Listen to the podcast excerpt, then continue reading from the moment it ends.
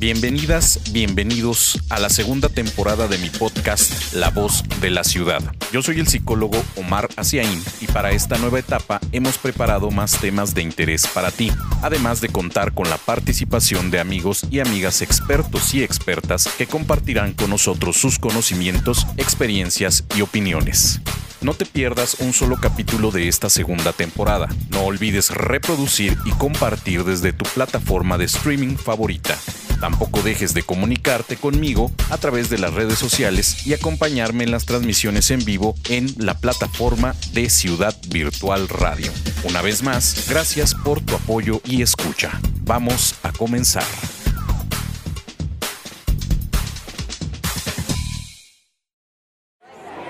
Escucha, participa, opina, aprende, reflexiona,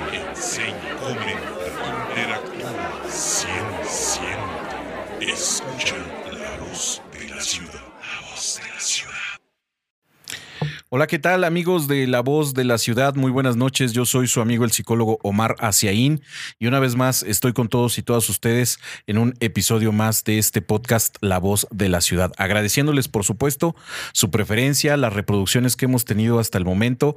El último capítulo, por cierto, ha tenido un muy buen éxito, una buena aceptación entre los escuchas de La Voz de la Ciudad y bueno, pues esperamos que este y los siguientes episodios que tengamos aquí con todos ustedes pues sigan siendo de la misma manera aceptados, gustados, compartidos, reproducidos y bueno, pues esperemos que para todos y todas ustedes este esfuerzo comunicativo que hacemos con mucho cariño pues les llegue y les guste, sobre todo es lo que pretendemos. Esta noche vamos a hablar de un tema muy interesante vamos a hablar acerca de la inteligencia emocional y las implicaciones sociales. ¿Qué es eso de la inteligencia emocional? ¿Qué implicaciones tiene?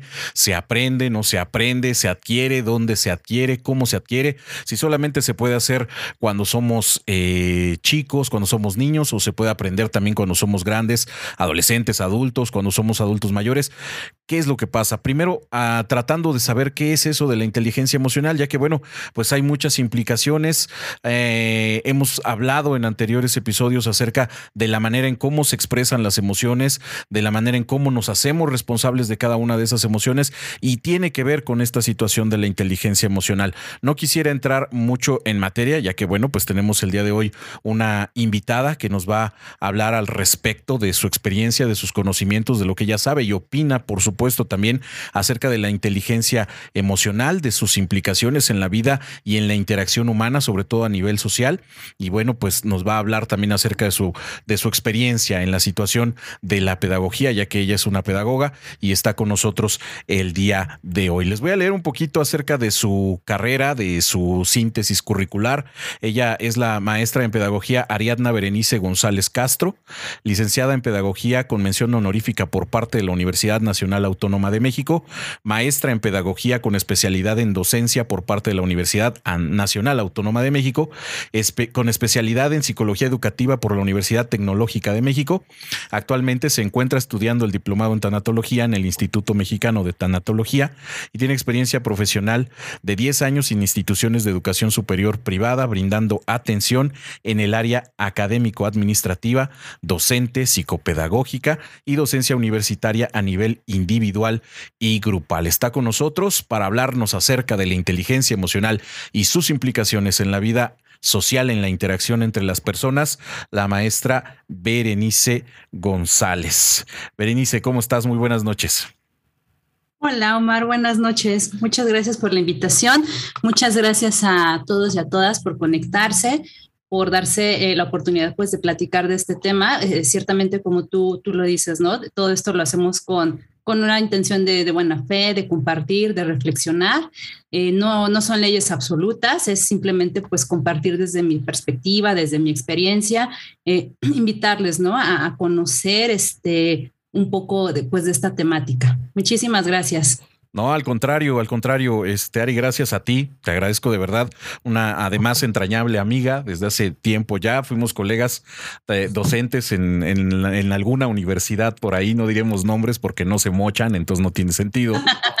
que digamos los nombres, pero fuimos compañeros, este, y bueno, pues muy buenas experiencias, por cierto, ¿no? Este, quizás no directamente Ari, hay que decirlo, ¿no? Pero bueno, entre los alumnos siempre se corre el chisme y, siempre se sabe de, los demás profesores. Después ya tuvimos la oportunidad de conocernos y bueno, pues eso ha este, afianzado una, una amistad que por supuesto tú sabes, este, es entrañable para mí, además de pues todo lo que me has permitido también conocer de ti, aprender de ti y por eso es que hoy, además de tus credenciales, que por supuesto ahí están, ya las mencionamos, pues este, esta alegría que tú tienes por compartir tus conocimientos y, que para mí en lo particular pues es algo, es algo muy, muy, muy bonito de que estés el día de hoy aquí compartiendo conmigo en este podcast que le llamamos La Voz de la Ciudad. Entonces, bueno, pues este, después de la Feria de las Flores que acabo de, que acabo de pronunciar, ¿qué te parece si entramos en materia el día de hoy? De acuerdísimo, pues vamos a platicar. muchas gracias, Omar. No, al contrario, muchas gracias a ti, Ari, de verdad, muchas, muchas gracias. Este, platícanos, por favor, eh, ¿Qué es la inteligencia emocional? Desde tu trinchera, desde la pedagogía, desde la especialidad que tú tienes, eh, desde la psicopedagogía también. ¿Qué se entiende por inteligencia emocional? Sí, podríamos considerar a la inteligencia emocional. Voy a, retomar eh, un poco el concepto de Goleman, que fue, digamos, el principal eh, autor de, esta teoría, de esta corriente, que se define como la capacidad de detectar, controlar, gestionar y modificar las emociones. Pero aquí yo le agregaría eh, una palabra clave que es aceptar. ¿No? Yo, yo, yo, esa sería mi actualización. ¿Por qué aceptar? Porque en el discurso suena muy fácil, ¿no? Decir, sí, detecto, canalizo y modifico, pero recordemos que hay una serie de emociones que las más comunes son, eh, escuchemos con atención, el miedo, la ira, tristeza, podríamos considerar también la aversión y la alegría. Por lo menos ahorita mencioné cinco, de las cuales cinco socialmente solamente está aceptada la alegría. ¿Qué pasa con las otras cuatro? Ahí es donde viene la implicación social. Eh, tengo la impresión que socialmente eh, el miedo no es bien visto porque es un sinónimo de cobarde, ¿no? Desde un niño chiquito que le da miedo a brincar a la alberca, ¿qué le dicen? No seas miedoso, ¿no? Ahí viene ya una, una el, no mirar, el miedo, también la ira. Cuando nos enojamos, que es lo primero que te dicen, no te enojes, este, te ves enojada, ¿no? Hasta desde una perspectiva pues un poco eh, despectiva hacia las mujeres. Estamos tristes y llorando y que nos dicen, no llores, no estés triste, no vale la pena. O sea, ahí tenemos un listado de, de 13 este, emociones tan comunes que todos y todas inevitablemente hemos tenido una vez en la vida y hasta más, pero a, su vez como las hemos tenido una vez en la vida, alguien nos ha dicho, no llores, no te enojes, este, no seas exagerada. Entonces, es esta cuestión de aceptarlas tanto desde lo social eh, de los otros cuando nos miran las emociones, pero para empezar uno mismo, ¿no? Eh, porque ¿qué pasa cuando nos sentimos tristes? Pues bueno, hay diversidad de, reacciones, ¿no? Habrá quienes este, estamos tristes y, lloramos. Yo, yo, en particular cuando tengo mis ratitos así de, de tristeza, de sentimiento y lloro, yo en particular, la verdad, agradezco a mi cuerpo que me haya mandado esa señal porque yo me, me, estaba creyendo que necesitaba drenar algo, ¿no? Supurar pero no todos son así. Habrá quienes dicen, no, no llores y se aguantan y ¿no? Se ponen a escuchar música, se van de fiesta, se ponen a, tomar, o sea, hacen otra serie de actividades para darle vuelta a los sentimientos y aparentar una aparente una aparente postura de, de, de, que soy positivo, ¿no? Pero un positivo en exceso. Yo en particular cuando veo una persona que sonríe todo el tiempo así de, ah, sí, sí será cierto, nada, a mí se me hace que hay algo abajo, hay un iceberg que esa persona no, no ha drenado, ¿no? Pero en cierto modo es entendible porque, insisto, desde, desde que estamos en la infancia, en nuestras etapas iniciales, ¿no? Cuando somos chiquitos somos un, un CPU, un disco en blanco, y ahí la sociedad, empezando por nuestros principales educadores, entiéndase papá, mamá, madrino, quien esté más en tu entorno, eh, todo esto lo, se puede hacer de buena fe, inclusive, ¿no? Eh, no, no, no, estoy, no estoy tratando de, juzgar desde una cuestión incisiva, pero sí de reflexionar de lo que comentaba. Si un niño tiene miedo, no sé, de brincar del trampolín o de subirse a los juegos mecánicos, pues ¿qué hacen los adultos, no? Lo suben a la fuerza y el niño llorando en el juego mecánico para que supere el miedo. Bueno, pero no, sabemos desde dónde ese niño, una o si le pierde el miedo o queda peor, ¿no? De, de, de cómo se subió. Pero este tipo de situaciones eh, no son aceptadas, repito, tanto desde lo social como desde lo individual. Entonces, ese niñito pequeñito que le enseñaron que no debía de tener miedo, que siempre debía de ser fuerte y que para tener que ser fuerte no, no, no debías de llorar, va creciendo, va creciendo, va creciendo en su adolescencia y una vida adulta y obviamente hay una serie de repercusiones que impactan inevitablemente tanto eh, consigo mismo en, su bienestar emocional y por lo tanto en sus relaciones con nosotros. Entonces, eh, podríamos definir, insisto, recuperando a, Goleman, sí la capacidad de detectar, ¿no? O sea, creo que todos en algún momento hemos dicho, estoy enojado, ¿no? Por esto y aquello, ¿no?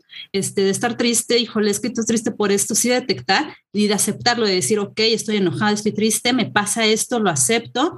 Eh, ¿Qué necesito hacer? Este, todos en algún momento hemos sentido la ira, ¿no? Así el enojo, así de, así modo furia, ¿qué hago, no? Eh, sí es el canalizarlas, pero ojo, aquí también hay que cuidar el cómo lo, gestionas, que esto no comprometa la integridad ni, tuya, o sea, ni, ni de los otros.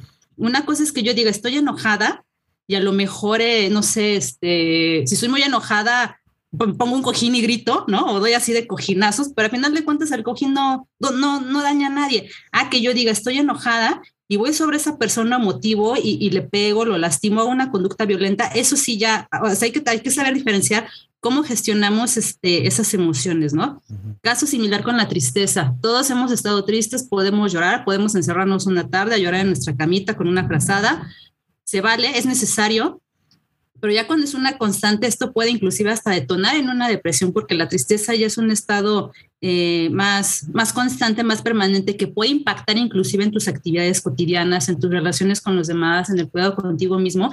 Y en un caso extremo, te puede derivar inclusive hasta en un suicidio, ¿no? O sea, me estoy yendo a los extremos, pero de que pasa, pasa. Entonces, es el canalizarlas, el, gestionarlas, y en función de eso, eh, el modificarlo, ¿no? De decir, bueno, eh, me siento enojada, ya una vez que digo, a final de cuentas el, cerebro se calienta, por llamarlo de alguna manera coloquial. Eh, la emoción es un estado, en la mayoría de los casos, considero temporal. O sea, a lo mejor me puede haber enojado en la tarde del día de hoy porque había mucho tráfico, pero ahorita ya no estoy enojada, digo, salvo que es un motivo más grande, y reflexionar, ¿no? Decir, bueno, realmente mi enojo era, o sea, meritaba e, esa acción, esa intensidad, este, hasta nos puede pasar así de chines, me enojé mucho, ¿no? Y creo que abrí la boca además, lastimé a alguien, este, me podría acercar inclusive a esa persona, ¿no? Y decirle, oye, lamento, estaba muy enojada, discúlpame, eh, tendré más cuidado, pero es que mira, lo que en verdad me molestó fue esto y esto y esto, y hacer el planteamiento, pero de una manera mucho más asertiva y en el buen trato. Ese es inclusive lo que se podría considerar como el modificar y transformar las emociones. Ok, ok, entonces te, estoy entendiendo, Ari, que la inteligencia emocional tiene que ver con ese reconocimiento y con la gestión de las emociones.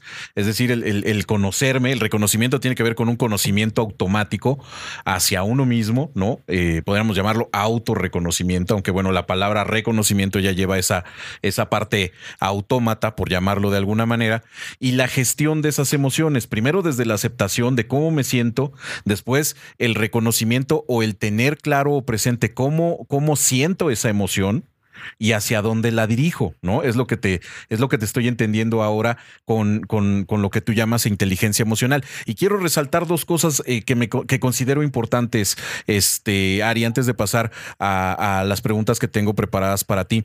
Esta parte que tú mencionabas de la de lo que yo podría reconocer como una autorregulación emocional, que en la inteligencia emocional habla precisamente de esa necesidad de desfogue que tú mencionas y no de una negación o de una anulación emocional, que precisamente a mí me brinca cuando tú me dices, bueno, es que de chiquitos nos dicen, no llores, no te enojes, este, no tengas miedo, eh, eh, en esta negación emocional, no, en esta anulación emocional, en donde como tú dices, como no son aceptadas socialmente, entonces se anulan y pareciera que uno debe crecer eh, tratando de evitar esas emociones como si no existieran o como si fueran malas y fuera eh, de alguna manera negativo que yo pudiera sentir o expresar esas emociones como en el, como el enojo, como la tristeza, este, y que entonces pues son, son emociones negativas, ¿no? Ya, ya las calificamos con, con, un, eh, con un negativismo, pues. Y eso por un lado. Y por el otro, que también me parece que cae en la misma charola,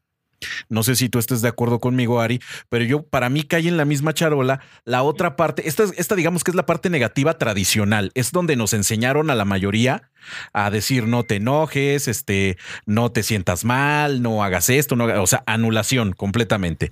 Y del otro lado, una evitación, yo la llamaría evitación, a lo que tú nos comentas, por ejemplo, de las personas que pareciera que ven todo positivo.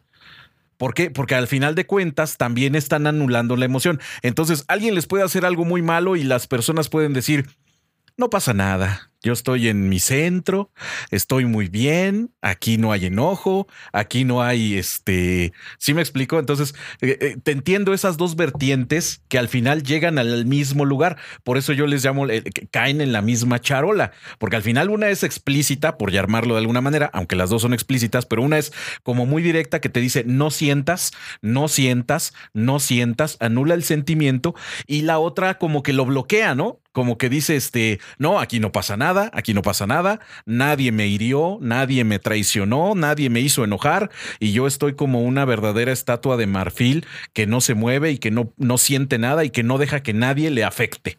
Entonces, como si estuviera yo en una burbujita ahí existencial, en donde todo el mundo me puede sacar la lengua, donde todo el mundo me puede pintar caracoles, cortar la manga y yo este, no me inmuto para nada, ¿no? Entonces, me parece que son dos vertientes, por supuesto, que son, eh, pudiéramos calificarlas como antagónicas, pero que al final me parece caen en el mismo lugar. Entonces, yo quiero rescatar, además del concepto que nos das de Goleman de la inteligencia emocional, estas dos vertientes que nos marcas en, en, el discurso, Ari, porque me parece muy interesante, precisamente el que, el que entendamos, pues, el que nos demos cuenta que, que si yo me anulo emocionalmente diciendo no puedo llorar, no puedo estar triste, no puedo tener miedo, eh, no puedo decir groserías cuando estoy enojado, es virtualmente lo mismo que la otra persona que dice, no, aquí todo es arcoíris y mira cómo me salen corazoncitos de mi pancita como, como los ositos de la tele y entonces me protejo con el, con el amor que puedo sentir dentro de mí y hacia los demás. No quiero decir tampoco que sea algo negativo el tratar de dar, como dicen por ahí, buenas vibras a los demás.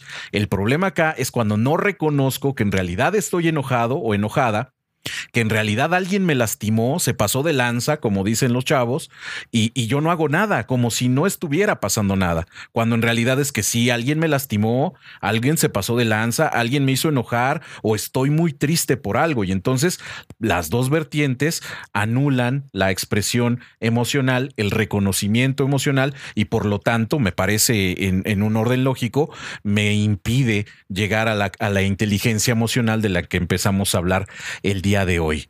Pero dinos un poquito, este, Ari, ¿cómo, eh, cómo se aprende inteligencia emocional? ¿Desde dónde eh, tenemos que ser bebés para eh, introducirnos en el mundo de la inteligencia emocional?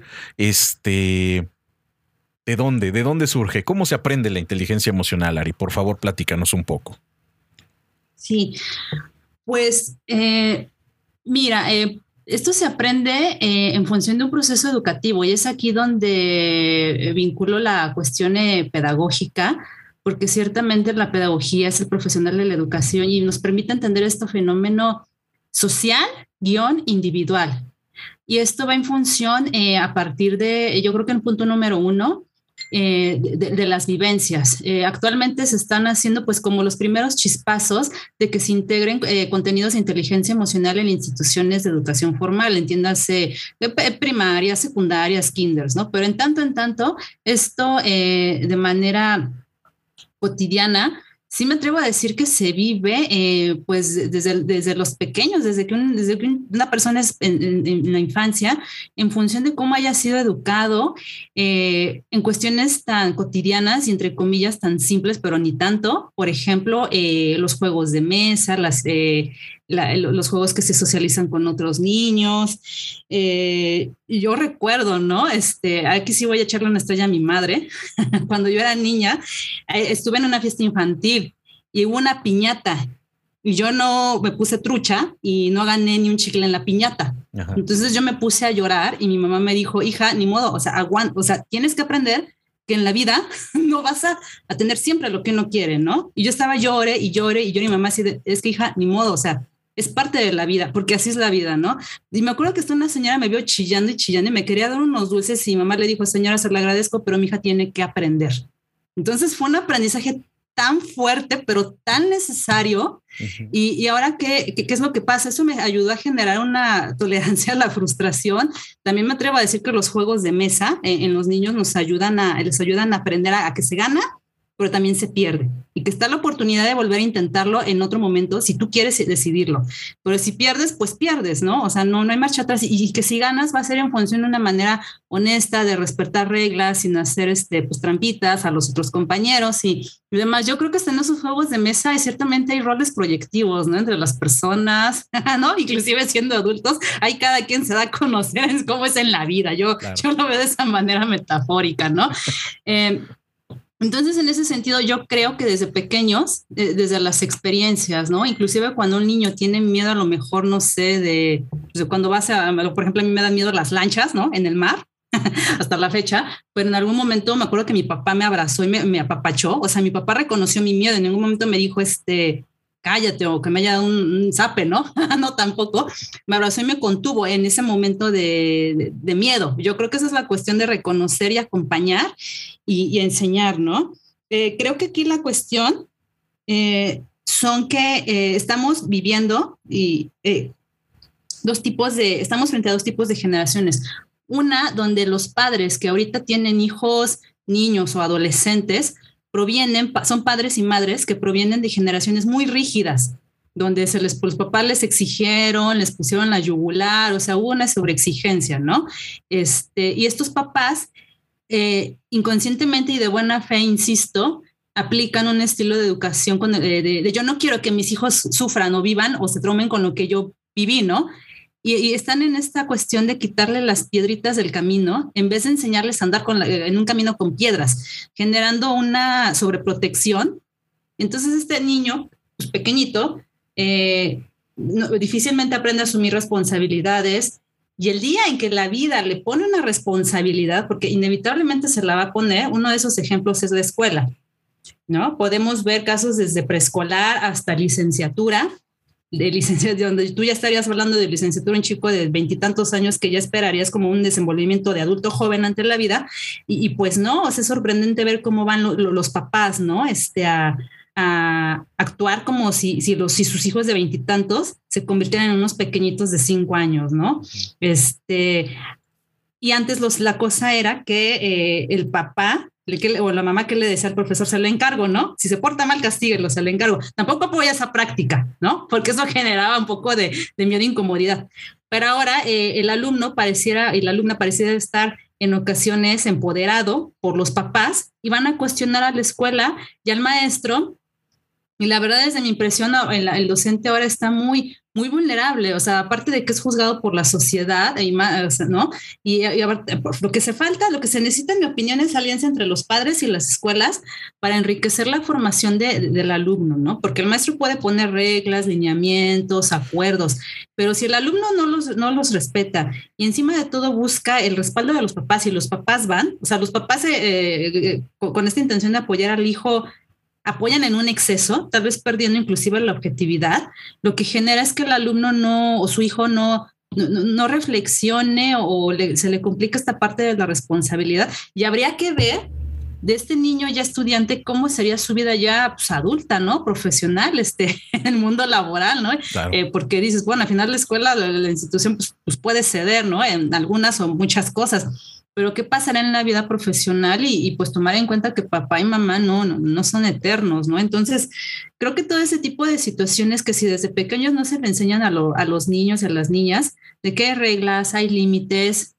puedes enojarte, sí, puedes enojarte, pero no me puedes faltar al respeto. Yo veo que hay niños que en su ira pues ya están pateando al papá o a la mamá, ¿no? Entonces, claro. no, es que estás, ya, ya le están faltando el respeto a, a, papá y a mamá como persona, ¿no? O sea, como persona y como jerarquía. Entonces, creo que sí hace falta eh, un, un, llamado latente a, a replantearnos, o sea, no estar en los extremos, ¿no? E insisto, generaciones previas eran mucho en la rigidez. Eh, yo todavía fui como de educada en esa generación, este, mis hermanas pues ni se diga, ¿no? Y si nos vamos como para atrás, seguramente fue una cuestión más rígida, pero ahora lo ven las generaciones de, niños y adolescentes y estamos, o sea, así, o sea, por los opuestos. Creo que hace falta eh, replantearnos una mediación. Eh, yo escuché en alguna vez este, en, la esta palabra que me gustó, en la libertad bien entendida. O sea, sí tienes la libertad de decidir y expresar, pero eso tiene un, un cierto límite que no invade el bienestar y la libertad de la otra persona. Entonces, creo que desde ahí se puede aprender la inteligencia emocional, hablándolo desde niños. Como adultos, porque también estuve mirando esa, esa faceta, es más complicado, pero no imposible. Yo le apuesto al, al libre albedrío, ¿no? que todos y todas tenemos esta capacidad de, decisión. Eh, ciertamente ya como adulto, pues ya estás medianamente configurado por tus vivencias de, de niño, de niña, eh, puedes tener heridas, sí, claro que sí. No fuiste responsable de lo que, lo que pasó en, tu pasado, en tu pasado, en tu infancia, porque pues, eres un pequeño vulnerable, no tenías la capacidad de decidir o de discernir o de poner un límite, ¿no? Pero como adulto ya eres responsable de qué pasa con tu presente y cómo puedes en lo posible eh, transformar el futuro, ¿no? Este, yo sé que mientras más adultos es, pues más complicado, ¿no? No hablamos, no es lo mismo hablar de un adulto de 30 años a un adulto pues mayor, ¿no? Pero creo que sí, si existe el libre albedrío, desde mi, desde mi opinión, es esta posibilidad de transformar. ¿Qué más te podría decir como lo ideal? Pues lo ideal yo sí recomendaría pues que todos y todas nos acercáramos a un proceso terapéutico, ¿no? Eso es para mí como el antibiótico, ¿no? De, de, los males. Pero evidentemente el proceso terapéutico es, un, es una cuestión tan personal que no, no, no debe de ser libre por convicción pero eh, digamos como que en lo cotidiano, en lo que las personas se deciden acercarse a estos espacios, si es que deciden algún día hacerlo, eh, yo invitaría la premisa eh, muy práctica. Trata como te gustaría que te trataran. Háblale al otro, a la otra, como te gustaría que te hablaran. manifiesta tu inconformidad como a ti te gustaría que lo hicieran. Yo, yo creo que desde ahí lo podríamos hacer y ahí entraríamos con la parte de la empatía. Desde el momento en que yo trato al otro como a mí me gustaría que me hablaran, o como me lo pidieran, ahí entramos en la empatía de cómo se puede sentir el otro si yo lo agredo, si le hablo más golpeado. O sea, o sea este, perdóname, Ari, o sea, como una, eh, la empatía entendida desde la, desde la doble vía, ¿no? O sea, desde, desde no, no, solamente de lo que tú necesitas, sino de lo que yo necesito. O como tú lo dices, el que, el que a mí me guste o el que a mí me gustaría cómo me trataran es como yo trato a los demás. Entonces, mm, a mí me suena esta parte, perdóname que te interrumpí, Ari, este, como esta doble vía en la cual la empatía no, no, es solamente el ver a la otra persona, qué le gustaría a la otra persona o cómo le gustaría a la otra persona, sino verme reflejado en esa misma persona para saber que ese trato que yo doy al final regresa a mí o es como a mí me gustaría que regresara hacia mí. Así lo entiendo, ¿no? Por eso es que eh, eh, cuando nosotros hablamos de empatía, eh, mucha gente lo ejemplifica como ponerse en los zapatos del otro, pero en realidad no es así. Es tratar de imaginar qué siente el otro en sus zapatos desde los míos. Así es, es básicamente desde la percepción, y esa es una palabra tan mágica, la percepción, porque yo puedo tener una impresión de cómo tú sientes o piensas, pero yo no sé con certeza si efectivamente eso es lo que pasa contigo y no e, el percibir y que ciertamente ninguna historia es igual a la otra. A lo mejor yo podré estar triste porque terminé con mi novio y mi amiga también, pero aunque estamos aparentemente en la misma situación y nos podemos entender, su historia y sus condiciones no son las mismas a la mía pero puedo entender, o, sea, por lo menos de manera general, cómo se, se siente, ¿no? O sea, difícilmente le diría, ay, no llores, no vale la pena, no, pues no, porque yo estoy, ¿no? atravesé o estoy atravesando una situación similar, y en función de eso puedo comprender.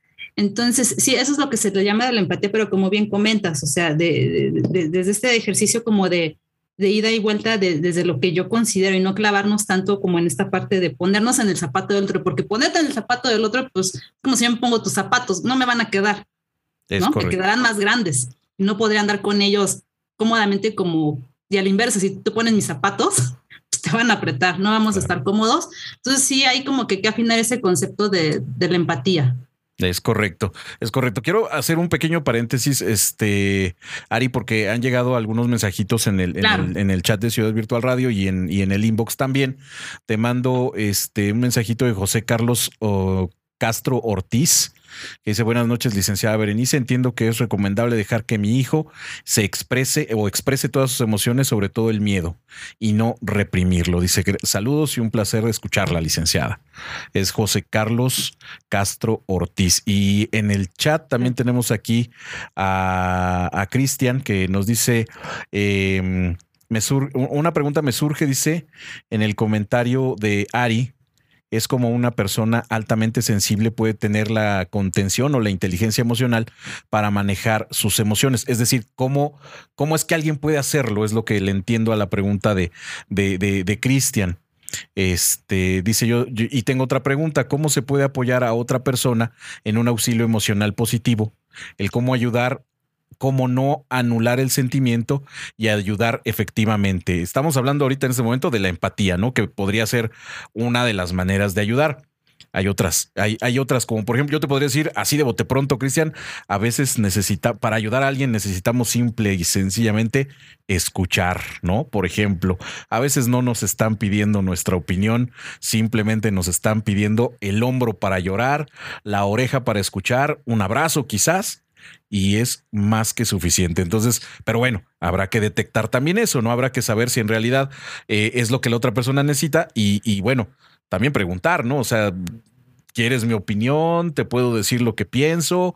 ¿O simplemente quieres que te escuche? Creo que por ahí podríamos empezar. Marisela Gómez también dice buenas noches. ¿Cómo puedo manejar mi inteligencia emocional? Em, dice, ¿Qué más tiene, tengo aquí otra, otra, otro saludo de Sofía que nos escucha también. Buenas noches. Yo no sé poner límites, dice, eso me conflictúa. Qué difícil a veces es poner límites, ¿no, Ari? El, decir no. Este, fíjate, yo, yo, yo, yo he eh, desarrollado la idea, le llamo yo la teoría, de que el no es la primera palabra que aprendemos, no siempre la que pronunciamos primero, pero la que aprendemos. Pero qué difícil, qué difícil es decir no en, en, muchas, en muchas ocasiones y, y, qué básico es para la inteligencia emocional también decir que no, ¿no? Decíamos hace ratito, anulamos, anulamos, anulamos y entonces aceptamos lo que nos digan como nos los digan y a veces ni siquiera queremos hacer ciertas cosas, decir ciertas cosas o que nos hagan ciertas cosas, pero no sabemos cómo decir que no. Esos límites se pueden saltar tan rápido que luego son problemas. Pues sí, el decir que no generalmente trae problemas en una sociedad en la que no sabemos decir que no. Y entonces ya cuando alguien pone un límite diciendo, ¿sabes qué? Hasta ahí, este, hasta aquí llega nuestra amistad o, nada más somos amigos en este aspecto o, simplemente eso no me gusta, ¿no? Eh, puede llegar a, alejar a las personas en un malentendido, yo lo llamo así, por no haber respetado un límite que tiene que ver simplemente con el saber decir eh, que no así de, de, de, difícil y así de fácil, ¿no, Ari? ¿Cómo ves? Sí, hay varias cosas que en función de los este, radioescuchas este, podríamos rescatar. Uno es, eh, eh, eh, lo que comentaba este Carlitos, ¿no? De, su niño. Sí, sí puede expresarlo, pero siempre en el marco de respeto. insisto, ¿no? Una cosa es decir lo que me gusta, lo que no me gusta, pero con los términos respetuosos y en el buen trato. Digamos que esas serían las palabras mágicas, ¿no? Hay una frase que dice, hay que decir las cosas como son. Yo en particular no la comparto porque eso es en cierto modo como justificar eh, el que yo pueda decir una cosa incisiva, agresiva, que pueda amedrentar con la justificación de que es la verdad. No, no, no. O sea, las palabras tienen un poder tan fuerte, pueden transformar, pero también pueden destruir. Entonces, eh, reflexionemos de cómo lo queremos plantear. Eh, esa es una. Eh, la segunda cuestión de, de, cómo desarrollar la inteligencia emocional, pues, número uno, cuando estemos tristes es aceptar estoy triste y el estar triste ni me hace débil ni, ni, me hace menos, no, simplemente es un sentimiento tan natural como cuando estás feliz y te estás riendo a carcajadas, ¿no? Solo que en ese momento estás triste y necesitas llorar. ¿Qué se puede hacer? Como primera recomendación, escribirlo, como en una cuestión más tangible, ¿no? Podemos escribirlo, podemos llorarlo, eh, podemos dibujarlo, eh, podemos salir a caminar, podemos hacer, salir a hacer ejercicio, qué sé yo, o sea, yo les puedo dar una serie de cosas, pero eso ciertamente es un plan personalizado, ¿no? Lo que a mí me hace bien a lo mejor ponerme a hacer ejercicio, otra persona le podrá bien, venir bien cantar. Yo creo que es cuestión de que cada quien se sienta eh, a explorar cuáles son aquellas actividades o recursos que les hagan venir bien, que les hagan sentir mejor y, ponerse eh, en, autovalidar sus sentimientos, ¿no? Y aquí lo enlazo con la parte del límite. El límite es tan fuerte como necesario socialmente hacerlo, porque si decimos el límite nos delimita, ¿hasta qué punto yo me puedo mover? ¿Hasta qué punto te puedo dejar mover a ti? Pero hay, un, hasta qué punto, si tú atraviesas esa frontera, ya compromete mi bienestar emocional o físico, ¿no? O sea, desde todas las vertientes. Ahora, es que aquí hay una bronca. Socialmente, eh, pareciera que el límite está visto como el fuchi o inclusive como una persona eh, exagerada o, agresiva. No, no, no, no. O sea, hay una palabra mágica que se llama límites amorosos y en el buen trato. Es de, una cosa es que yo diría, no, ¿qué te pasa? Estás pero si bien tú, tú, tú, tú, tú, O sea, eso no. A decir, oye, no, no puedo aceptar que, que me hables o me trates de esa manera porque eso me incomoda y me molesta, te pido por favor que cuides tu forma en cómo te conduces. Si me explico? O sea, son, son, colores distintos. Entonces, cuando tú le dices a la persona lo que te molesta, lo que tú quisieras este, pedirle desde el buen trato, a esa persona le dejas inclusive más que claro eh, lo que tú requieres, que si se lo manejas de una manera, este, pues, pues más este, incisiva, ¿no? Y cómo acompañamos a alguien de que esté triste y vulnerable. Aquí justo me vaya, ya que Mar comentó algo, ¿no? O sea, y en algún momento mi terapeuta me lo dijo y le voy a dar el crédito, ¿no? No digas nada y acompáñala mucho. Porque a veces tenemos la buena fe de decirle al otro, a la otra, no llores, no estés triste, ya vendrá algo mejor. No, no, no, es que la persona no quiere escuchar eso, la persona simplemente quiere descargar.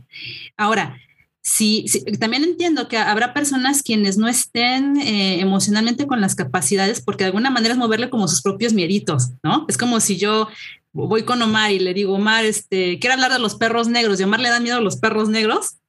Me va a decir, no, no me hables de los perros negros, mejor vamos a hablar de los gatos, por decir algo, ¿no?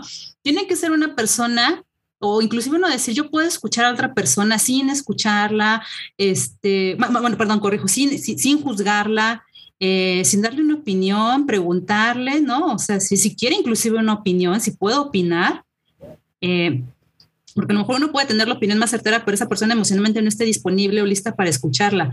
Entonces, es número uno el acompañamiento, pero ojo, aquí decir, realmente yo me siento bien, eh, porque a veces en este exceso de querer acompañar si no estamos listos, pues podemos como pum, pum, pum, pum, pum, ¿no? Seguirnos como resbaladilla. El rato no es uno el que está mal, el rato son dos. Entonces es hacer este ejercicio de autorreflexión y, sí, sí, es solo escuchar, escuchar.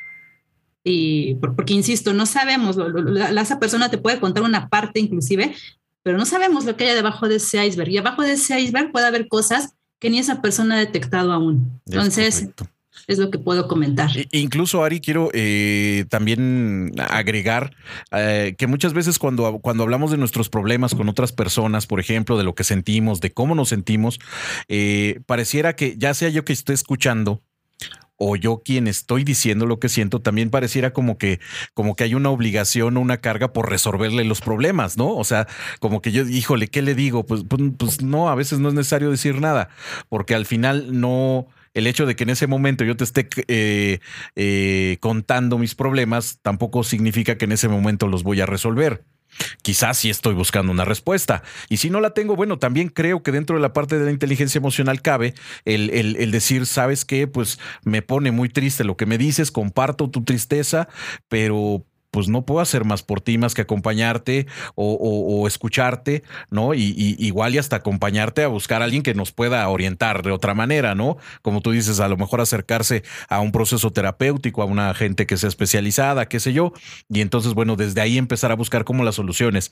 Pero a veces en esa plática, en ese desfogue, en, esa, eh, en ese momento de compartir las emociones, no creo que muchas veces estemos buscando como las soluciones o que, o que las esté buscando en la persona que le estoy contando, ¿no? Sí es. Tenemos aquí. Sí, adelante. Gracias, gracias, Ari. Tenemos aquí otro, otro comentario de Neila Cañas que nos dice cuánto se puede construir desde el pasado para vivir un buen presente y disfrutar el futuro. ¿Voy bien? Un saludo y felicitaciones para, para mi querida maestra, dice Neila Cañas, que nos está ya escribiendo en el grupo de, de Ciudad Virtual Radio.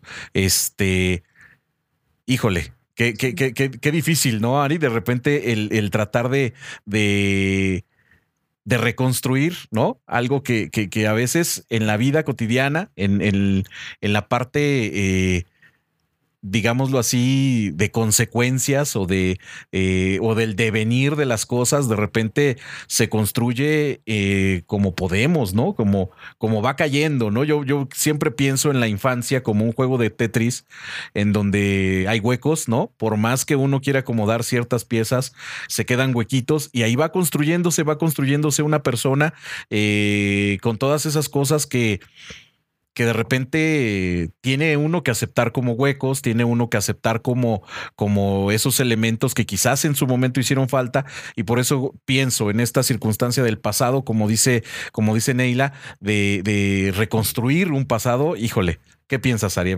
Para mí en lo particular es algo complicado, pero tú qué me dices?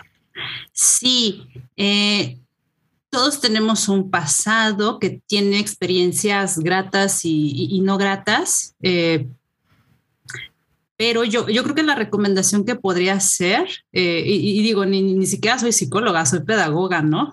Pero desde mi formación, desde mi experiencia, lo que puedo agregar es eh, todo nos puede dar un aprendizaje. creo que puede haber una conversión del decir, ¿por qué me pasó esto? Al decir, ¿para qué? A transformarlo el ¿para qué me pasó esto? ¿No?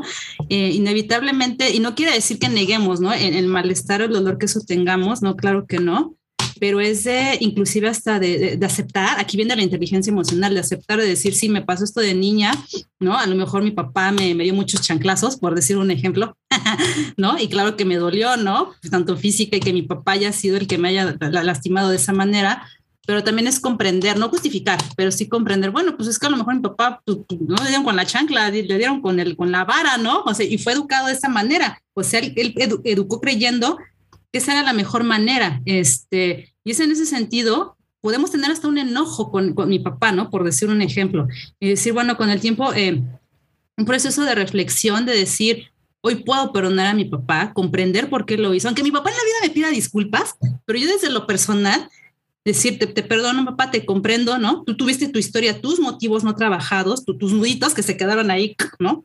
Colapsados, pero seguramente también me diste cosas buenas, ¿no? Me diste una educación, me mandaste al médico, me llevaste de viaje, este, qué sé yo, ¿no? Y en este sentido, hacer un, un, acomodo de, de, de, de, tu papá o del objeto o de la situación y de decir, bueno, en función de esto, ¿qué aprendí?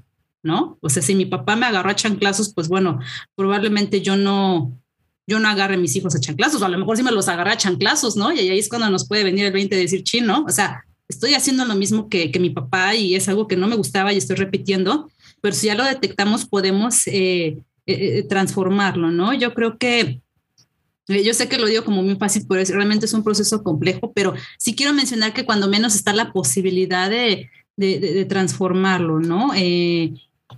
Creo que si nos clavamos en esto, es que yo soy así porque de niño y de niña me pasó esto, bueno, sí te pasó, pero tú puedes este, transformarlo en, cierto modo, ¿no? Apoyándote de ciertos recursos, no sé, este, ir a terapia, ir a misa, hacer yoga, este, que cada quien decidirá como lo, mejor posible, este, no sé, leer, algunos libros, no sé, pero sí eh, procurar, procurar eh, hacer un diálogo con ese pasado, decir qué pasó, qué hicieron nosotros, qué hice yo también, ¿no? Porque ese es un punto clave. Si nos centramos en lo que hacen nosotros, no avanzamos porque también nosotros tomamos cierta, fuimos partícipes de eso, ¿no? Y no estoy diciendo que me lo busque o que me lo merezco, porque esas son cosas muy incisivas, muy cañonas que no nos ayudan a transformar. Es simplemente desde la comprensión, ¿por qué estuve ahí? ¿Por qué lo permití? ¿Qué necesitaba o qué creía yo, ¿no? Que podías lograr al estar ahí.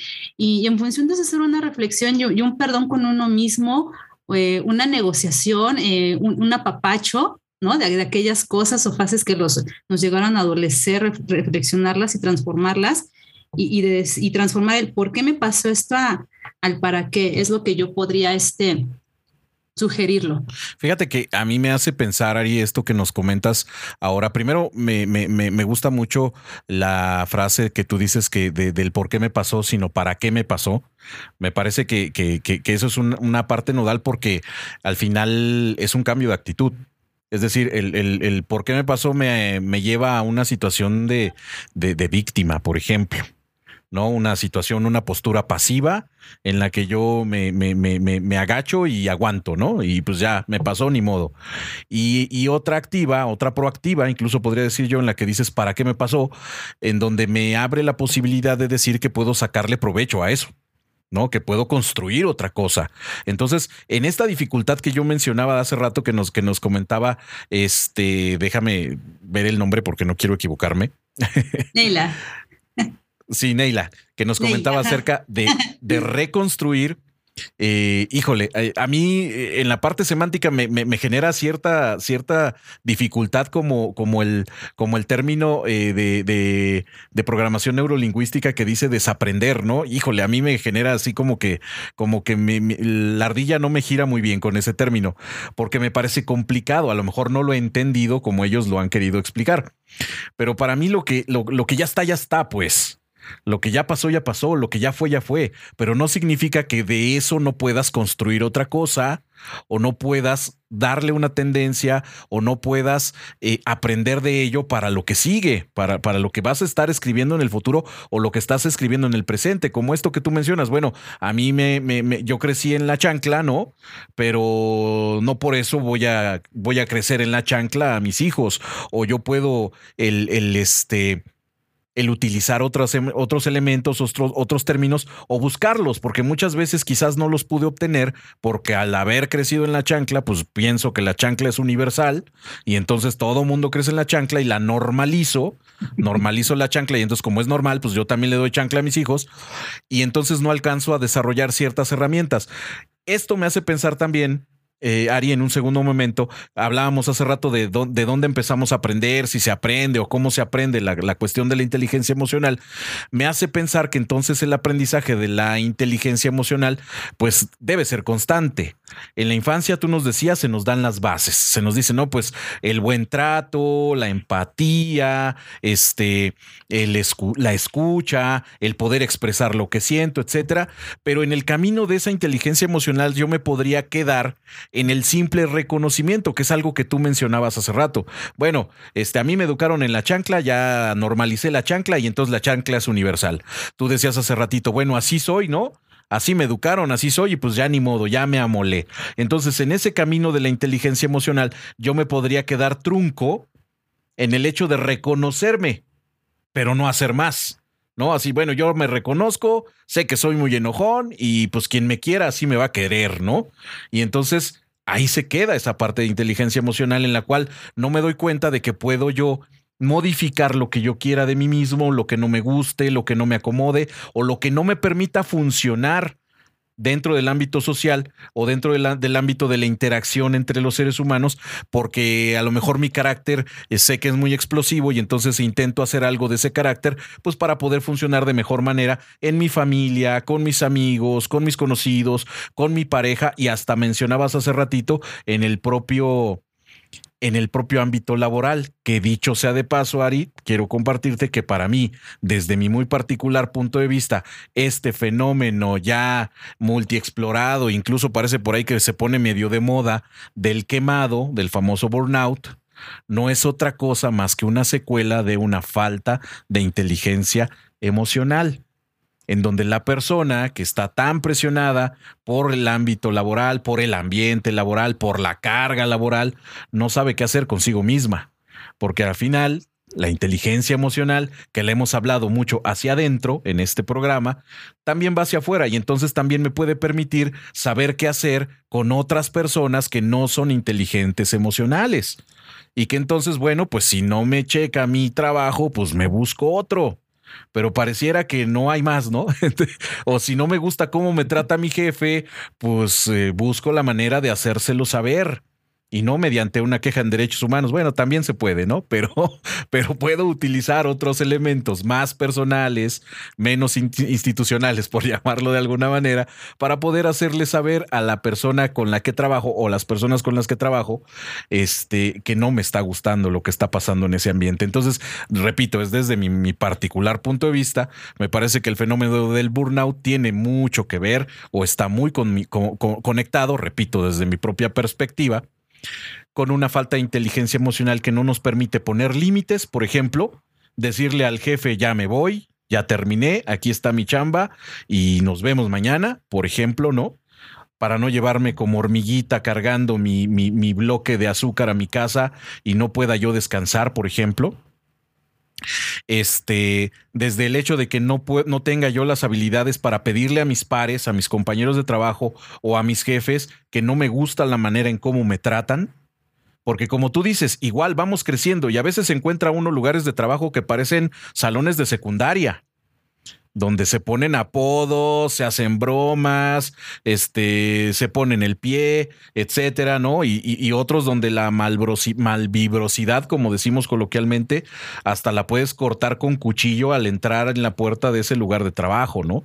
Entonces, ese tipo de cosas me parece que también son importantes aprender, porque en el transcurso de la inteligencia emocional, que desde mi punto de vista nos llevaría a un progreso de madurez emocional, que me parece que es como el fin último de la inteligencia emocional, que nos permita regular esta parte tanto de la respuesta emocional que yo doy como de lo que estoy percibiendo emocionalmente alrededor de mí y que me permite saber que pues que aquí no estoy muy a gusto y que mejor me puedo retirar o que puedo hacer algo para modificar este lugar en donde no me siento tan a gusto, pero que quizás hay, hay personas a las que yo considero valiosas tanto para mi aprendizaje profesional como a lo mejor incluso en el ámbito personal como amigos o amigas de trabajo, ¿no? Desde ahí me parece que podemos también verlo. Te quiero mandar también un, un mensaje y un saludo, este Ari, que me mandan por acá en el inbox de Ciudad Virtual Radio de Claudia Sánchez Torres, que nos dice interesante tema.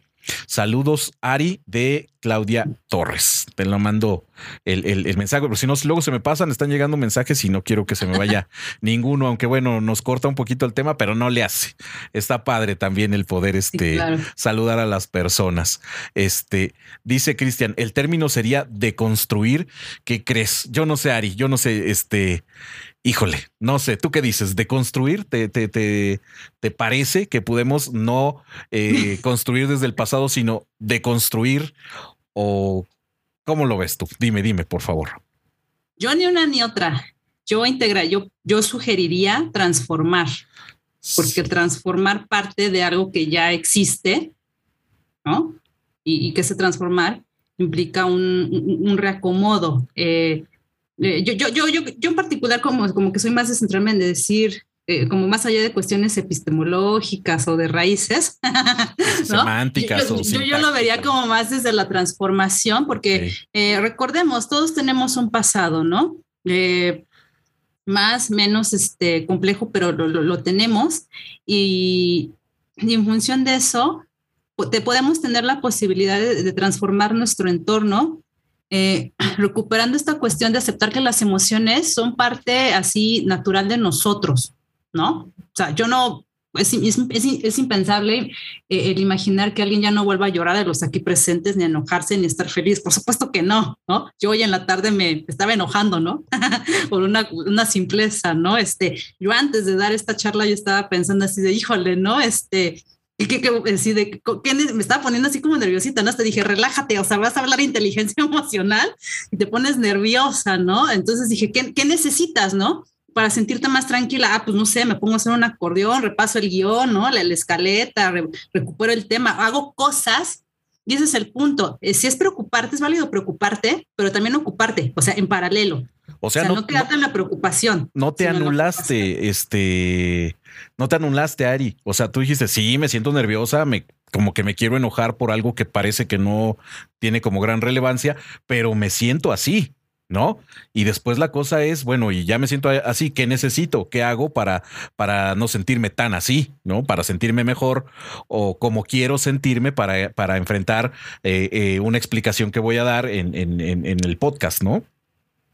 El transformar y justamente ahora la transformación, si me preguntas, la verdad es que la estoy disfrutando, ¿no? O sea, se, se, ha ido como agua, inclusive han venido algunas pláticas o temas que no teníamos contemplado en el guion, y eso está padrísimo porque es parte de, cómo van fluyendo las cosas, es eso, transformar y, comentarles, sí preocuparse, nunca minimizar lo que sentimos, nuestro cuerpo es tan sabio que nos lo... Y ojo, lo que uno no dice el cuerpo te lo va a manifestar con un síntoma, una enfermedad. O sea, eso está garantizado. si no manifiestas tu enojo, al rato tienes la gastritis. Si no estás este, manifestando la tristeza, al rato te andas enfermando de la garganta. Si no manifiestas tu angustia, al rato tienes así una urticaria. O sea, el cuerpo es tan sabio que siempre va a buscar la manera de decírtelo. ¿Sabes qué? Me está pasando esto, ¿no? Entonces, eh, cada que tengamos una emoción es reconocerla eh, y ocuparnos de qué manera la podemos ir drenando y drenando y drenando y, a su vez que nos permita llegar a, una transformación. Yo creo que es eso, el transformar, porque el enojo y la ira han estado en, toda la existencia de la humanidad, van a estar más bien es ahora, ¿cómo las transformamos de decir, al no llores, al no te enojes, al no pasa nada, al decir, no, si pasan cosas, si pasan cosas, ¿qué me pasa a mí? ¿Cómo me siento? ¿Y qué puedo hacer que esté en mis manos para transformarlas y que eso no me rebase? Y tomar en cuenta que hay cosas que pues en algún momento estarán fuera de nuestras manos, dependerán de otras instancias, de, otras personas, de otras cuestiones circunstanciales, pero lo que esté en nuestras manos, pues procurar atenderlo eh, lo, mejor posible, ¿no? En ese sentido. ¿Qué necesito? Me, gustó mucho esa, esa pregunta, Ari. De verdad, te, la vamos a, pedir prestada el día de hoy para, para tratar de armar una conclusión de este tema que, como dices, se nos fue como agua esta, esta hora de podcast. Pero, pero creo que algo que podemos compartir a la gente que nos está escuchando y la que nos va a escuchar en las plataformas de streaming este, es eso, ¿no? El preguntarnos qué necesito, porque de verdad es bien... Eh, vaya, nos conocemos, pues, a final de cuentas, sabemos eh, un ejercicio que a mí me ha gustado mucho, por ejemplo, es eh, en el reconocimiento de las emociones, es saber en dónde, en qué parte de tu cuerpo se expresa cada emoción. Entonces, es tratar de hacerse consciente de que cuando se me calientan las manos, por ejemplo, es porque me estoy enojando. De que si se me apachurran los intestinos es que tengo miedo de que este si me recorre un ardor por la espina dorsal, es que este, quiero salir corriendo, ¿no? Ese tipo de cosas que, nuestro cuerpo expresa, como lo dice Sari, creo que es la primera parte de reconocer nuestras emociones, porque al final es un anclaje, ¿no? Hablando un poquito ahí de, de, permíteme robarte algunos este, términos pedagógicos. Este, creo que, creo que el identificar dónde se siente la emoción, en qué parte del cuerpo se siente la emoción, me parece que es un anclaje perfecto para yo reconocerla. ¿No? Porque entonces si, ya empiezo a sentir como mis cachetes se, calientan y, me veo en el espejo y se ponen rojos, significa que, que, ya voy a decir una grosería, ¿no? Por ejemplo. Entonces creo que ese anclaje nos permite reconocer nuestras emociones, que es como la parte más sencilla, aunque no sea tan sencilla, pero me parece que es la más sencilla para la inteligencia emocional y la que viene es me parece la que de repente nos genera mayor conflicto, que es el qué voy a hacer con esa emoción, hacia dónde la voy a canalizar, de dónde viene y hacia dónde va. Y por supuesto, como tú lo decías al principio, que no me dañe a mí mismo, a mí misma, y que no dañe a los demás tampoco. Así se las tenga que decir, así se las tenga que expresar, buscar la manera, hablando de empatía, hablando de asertividad, este, de que yo pueda desfogar esta emoción que siento y buscar la manera que sea lo menos dañina o como dicen ahora los chavos, lo menos tóxica para la otra persona, ¿no? Entonces creo que ahí está el meollo del asunto y esa conexión desde el reconocimiento de mi emoción hacia el qué voy a hacer con ella, me parece que la pregunta, ¿qué necesito? Híjole, me parece que por ahí tiene magia esa pregunta, mi, mi, querida Ari, porque, porque quién se pregunta qué necesita, ¿no? Este, Generalmente uno dice qué quiere, ¿no? Y cuando yo estoy enojado, quiero venganza. pero, pero no me pregunto qué necesito, porque a lo mejor no necesito la venganza. A lo mejor necesito simplemente respirar, este, pensar en alguna cosa que, que me pueda ayudar a, a, solucionar la problemática que tengo. Este, a lo mejor sí decir mi, mi molestia, decir mi enojo me puede ayudar también. Pero ¿qué necesito?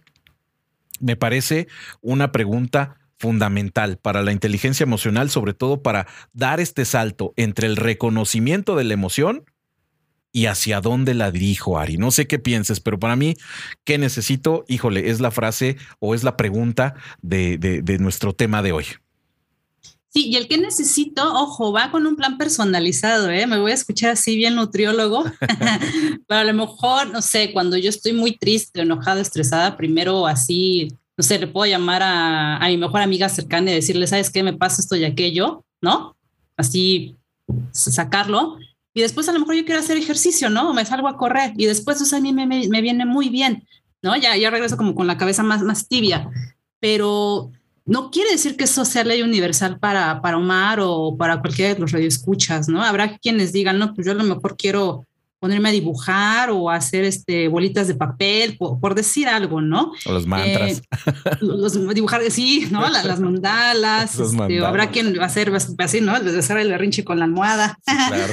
Eh, ¿qué, sé yo, ¿no? O sea, va en cuestión de pero es justamente que, que, se necesita, este, o sea, están como mucho los clichés de eh, que hagas ejercicio, ¿no? Que tengas pensamientos positivos, sí, sí, sí, sí, pero no hacerlo como, como si fuera una receta médica. Cada persona tiene su singularidad y, lo va a hacer a su ritmo y, en función de, lo que quiera. ¿no? E, el, cuerpo es tan sabio y mágico, pero muchas veces tendemos a, negarlo, pero creo que si lo empezamos a escuchar, nuestros sentimientos, no, no, nos van a decir, el cuerpo solito me va a decir, ¿sabes qué? Hoy quiero hacer esto, ¿no?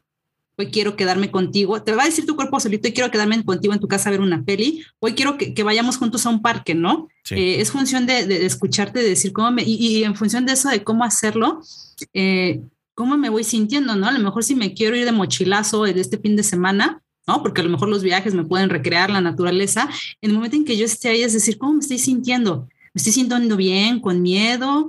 Eh, ¿Me estoy sintiendo de, de lujo? Es una constante del autoconocimiento en función de lo que a cada uno le haga bien y procure su bienestar emocional, porque en función de eso va a, incidir en sus relaciones con los otros. Claro, claro. Y yo solamente le agregaría, Ari, si me lo permites, el que estas actividades, esta, estos desfogues o estas eh, pautas relacionales, conductuales, eh, incluso emocionales, no vengan a generar una situación de malestar llamémosle secundaria, ¿no? O sea, eh, yo puedo ponerme en riesgo pensando que estoy desahogando mis sentimientos o mis emociones, ¿no? O sea, yo puedo ponerme, eh, generar conductas de riesgo y, pensar que, que, ponerme hasta las manitas cada ocho días es mi desfogue. Y entonces sí, a lo mejor sí me desfogo, pero me estoy convirtiendo en un alcohólico, por ejemplo, ¿no? O, las drogas o, estas relaciones de riesgo que de repente se dan entre, entre personas. Eh, este tipo de, de situaciones que tú decías acá, la transformación, ¿no? Esa transformación me parece que tiene que ser proactiva positiva, ¿no? Tiene que ir hacia un positivismo, hacia algo que a mí me genere un bienestar y no que me genere un malestar secundario o una situación que después eh, devenga peor, como puede ser, por ejemplo, una... Eh, un desajuste eh, alimentario, por ejemplo, ¿no? Que pudiera decir, no, pues es que yo me desahogo comiendo, ¿no? Yo, yo, yo me desahogo este, echando garnacha, pero con todo. Y entonces ahí estoy dañando mi, mi, mi cuerpo, por ejemplo, ¿no? O otras circunstancias que pudieran ir al respecto. Entonces, me parece que es pensar también en que estas actividades, en que estos pensamientos, en que estas conductas me traigan un beneficio, además de ayudarme a regular mi parte emocional, además de ayudarme a entenderme emocionalmente o a desarrollar esta inteligencia emocional de la que hemos hablado hasta este momento y, que me ayude también de manera humana a a traer beneficio a, otras partes de mi cuerpo, a otras circunstancias y no a, herirme o a dañar alguna otra eh, situación de mi cuerpo o a otras personas, ¿no? Igual puede decir, no, pues yo me siento re bien, ¿no? Cuando alguien se me cierra en el, este, en el periférico, yo me siento re bien para eh, adelantándome a él, a cerrarle el carro, a bajarme y a golpearlo, ¿no? Entonces ya con eso me desfogo. No, pues no es una situación ni positiva ni para uno, porque el que en cuanto me bajo y, el otro trae una pistola y ahí quedo, como para el otro que pudiera yo golpearlo y dañarlo también incluso en sus bienes, ¿no? Entonces creo que hay que tener cuidado también y pensar positivamente, ahí sí, en que, en que esta regulación emocional y lo que sigue después de ella este, tiene que ser algo que me traiga beneficios a mí y que no daña a nadie, también me parece. Vamos a concluir, eh, mi querida Ari, agradeciéndote, por supuesto, el que hayas estado el día de hoy aquí con nosotros en, esta, en este capítulo de podcast de La Voz de la Ciudad y, por supuesto, agradeciendo a toda la gente que se conectó con nosotros el día de hoy, a las personas que nos mandaron sus preguntas, sus saludos. Les agradecemos mucho, de verdad, el que hayan estado con nosotros el día de hoy Y bueno, pues pedirles, por supuesto, que sigan apoyando este proyecto, que lo reproduzcan, que lo compartan eh, con la gente que quieran. Entonces, agradecerles. Tratamos de concluir este tema diciendo que la inteligencia emocional es una construcción, una transformación constante eh, un reconocimiento de nuestras emociones, una gestión de las mismas y una planeación de lo que yo quiero para mí y lo que no quiero para mí, porque también tiene que ver con los límites. Y por supuesto, con un desfogue que me haga sentir bien, que me traiga situaciones positivas y que me ayude a crecer como persona en el ámbito individual y en el ámbito de las relaciones con las demás personas. Ari, muchas gracias por haber estado el día de hoy aquí con nosotros. Muchas gracias, Omar, por la invitación. Me sentí muy contenta. Fue un proyecto este, muy mágico, ¿no? Muy transformador. Gracias a todos y a todas, este, ¿no? Eh, así a, mis familiares, amigos que estuvieron mandando sus mensajes. Muchísimas gracias por tomarse el tiempo, por conocer un poco de esta faceta. Y yo de verdad lo último que voy a, decir es en esta ocasión es, yo espero que esta charla les haya eh, sido una, una bengala a, decir qué es esto de la inteligencia emocional y que esto pudiera ser una, una posibilidad, eh, como bien decimos, ¿no? De, transformar nuestras emociones en, en, lo sucesivo, porque de que las vamos a tener, las vamos a seguir teniendo. Muchísimas gracias a todos y a todas. Gracias a ti, Ari, una vez más. Y gracias a todos. Nos escuchamos el próximo episodio de La Voz de la Ciudad.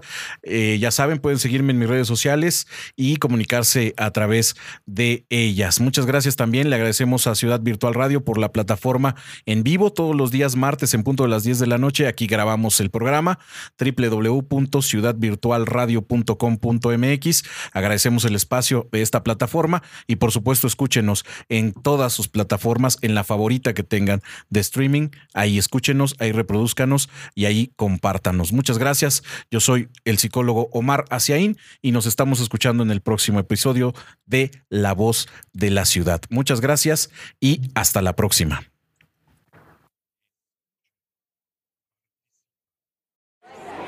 Escucha, participa, opina, aprende,